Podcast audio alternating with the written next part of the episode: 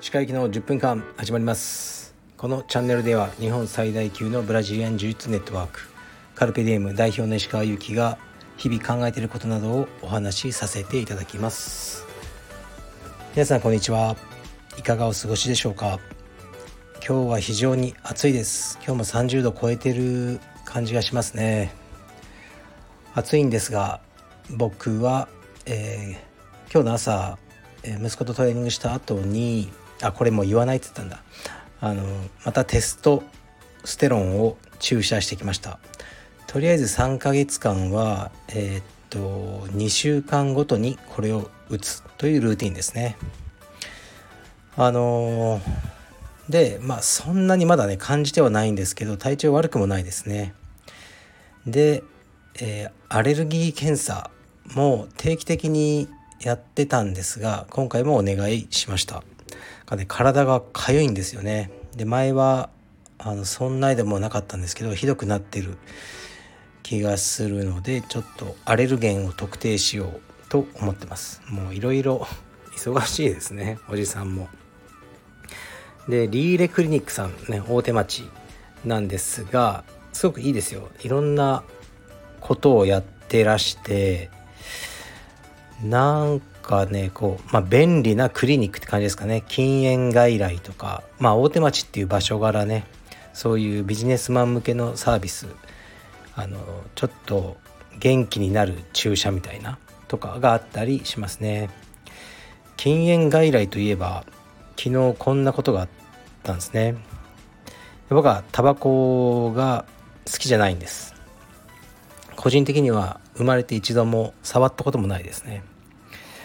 あのやらなくても悪いことって分かることの一つだと僕はタバコあの思ってて吸ったことないけどこれは悪いもんだなってこう子供の時から思ってたそういうものですね。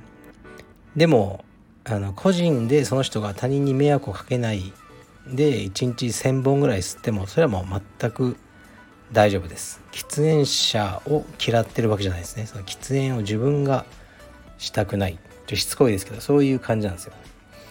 で昨日歩いてたらこう前に歩きタバコの2人組がいたんですね。で一応港区は歩きタバコ禁止なんで、まあ、条例違反なんですがもちろん何も言わないですよ。ただねさっと追い抜いていくだけなんですけどちょっとね今膝を痛めてて早く歩けないんですね。で狭い道でどこに逃げることもできずにその彼ら2人のタバコの煙をこう浴び続けてたんですね。で僕は本当嫌ででももうどうしようもないんですよ。一本道みたいなとこで。嫌だなと思ってで頑張って彼らをねに追いついてこう追い抜こうとした時にあ「ちょっとすいません」って言われてその一人に「あの何々っていうお店この辺にないですか?」って聞かれたんですね。でその言い方は全然失礼な言い方じゃなかったんですけど「いや知らねえ」って言って僕も立ち去ったんですね。まあそれはあのもうその歩きタバコにムカついてからです。そんなやつに自分の時間使いたくないって感じで「あ知らねえ」って言ってどっか歩いてまあ僕は行ったんですね。その質問の仕方はすごい丁寧だったんですけどまあ、そこじゃないとと言いますか。だから多分その2人組は「え何?」みたいな「あいつめっちゃ失礼じゃない」と思ってると思いますが違うんです。私のムカつきの原因は歩きタバコなんです、うん、だから、まあ、僕が言いたかったことは自分が誰かに失礼にされた時に、まあ、自分に本当は責任というか原因があるんじゃないか。そういうことを思った。ということですね。はい、はい、失礼な態度を取られるには理由がある。その理由を自分は知ることができないこともある。気づいてない。ということがあるのかなと思いました。はい。うるさいおじさんです。でレターに参ります。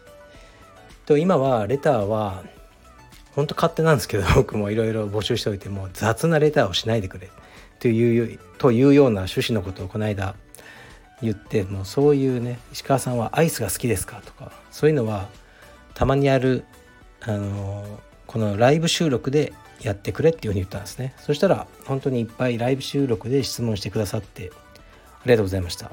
ズバズバ答えてきました。でこのレター機能とかは僕が何か、ね、リスナーさんの気持ちを知りたい。あなたたちのストーリーを聞かせてくれということでお題のようなものを出してそれについてのレターをいただくってことにしてますね。でこの間は、まあ、今週はねこうしようと思っててまだまだレターも募集してますが柔術によって人生が変わったっていうエピソードがある人は教えてくれっていうふうにあの言ったんですね。そしたらいくつか来てますね。だから今日は1つか2つご紹介します。でラジオネームをつけてくれるとあのありがたいです。何々さんってこう呼べないからその名前で呼べるんで。えー、っといつも通勤中に視聴しております。私はマスター世代紫帯の男です。充実が人生の一部となったことでたくさんいい影響がありました。以前勤めていた会社はいわゆるブラック企業でした。深夜まで続く残業や休日出勤は当たり前の環境で上司からも理不尽な要求があったりと深入りのブラックでした。充実をやっているがメンタルの中心にあるので頭の中で上司や社長を絞め殺したりしていました。そうすることでストレスが軽減されメンタルが安定したことが充実を通して一番良かったことだと思います。これからも配信楽しみにしております。はい。ということですね。ありがとうございます。深入りのブラックいい言葉ですね。以前勤めていたってあの書かれてあるのでもう今は違う会社なんでしょうね。充実をやっているっていうのがこうねこの方のあの自信になってていざとなったらお前なんか殺せるんだぞと思ってたってことでしょうね。まあそれは大事かもしれません。もうねその会社を辞めた瞬間ねもうその従う理由もなくなってあ俺今辞めたけどえ何？同じこと言ってみとか。そのそうバカそういうこと言ったことないですけどね。そういうメンタルをこうね妄想しながらね頑張るっていうのは別にいいんじゃないでしょうか。頭の中では何を考えても自由ですよね。だから僕も僕はそんなないですけど。頭の中で誰かをぶん殴ろうが締め落とそうがそれは勝手じゃないですか。でそれを行動に移した瞬間それはもう責任が伴う。しあの、ね、刑罰を受けたりするのでそこは考えなきゃいけないですが頭の中はもうすごいこと考えています。僕も。ですから人の頭の中を先に政府が見て犯罪を犯しそうなやつを捕まえるっていう映画。あるんですが「マイノリティ・リポート」という、えー、スピルバーグ監督でしたかね。で主演がトム・クルーズの映画あるんですけど僕はもうこの社会になったら多分もう明日無期懲役になると思います。はい。まあでも今のところね僕の頭の中を覗き見ることは誰もできないと思うので自由にいろんなことを考えてます。はい。でそうですね。充実をやってるってことでいろんな精神的な支えになって、ね、あの会社とかも頑張れたってこういうのは嬉しいですね。こういうふうに充実をね使ってねもう充実の試合自体とかねそういうことでなくてこう実生活といいますか、ね、そちらが充実したものになるというのがそういう話を聞くとすごく嬉しいです。もう一件いきます。多分似たような感じのものだと思いますが、えー、石川先生こんにちは。充実で人生が変わった体験談を募集されていたので初レターを投稿させていただきます。私は中高で野球部だったのですが実力不足で6年間一度もレギュラーとして試合に出場することができませんでした。毎日のきつい練習と先輩からのいじめや雑用ばかりで当時の口癖は生きる意味がわからないでした。センスのない私は何をやっても無駄とふてくされていましたが大学生になり暇を持て余したのでなんとなく目に留まった近所の格闘技道場に入会しました。それがカルペディエムでした。カルペディエムに入会してから私は生きる希望を見つけました。技術を覚えるのが苦手な私にインストラクターの方が親身になって指導してくださり少しずつ成長を感じられました。会員の間に変な上下関係がなく敬意を持ち合う文化も快適でした。また集団競技のレギュラー争いからも解放されて自由に試合に出られるのも嬉しかったです。充実で成功体験を積んだことによって前よりもポジティブに物事を考えられるようになりました。人生に生きる希望を与えてくれた充実との出会いに感謝して今日も仕事終わりに道場へ向かいます。長文失礼しました。はい。りがとうございます。途中僕があのちょっと詰まっちゃったのは泣いてたわけじゃありません。はい。ちょっと喉にあのこんにゃくゼリーが詰まりました。カルペディエムに入会して私は生きる希望を見つけましたっていうのはすごい嬉しいですね。うん。これも僕が書いたんじゃないかなっていうようなえっ、ー、とレターですけどこれ分かりますね僕も野球部とかで全然補欠だったので気持ち分かりますし部活をやったことある人間ってその今の道場カルペディウムだけじゃなくて充実道場の素晴らしさってすごくわかると思うんですね。ちゃんと競技ができるじゃないですか。部活ってもうほとんどできないんですよね。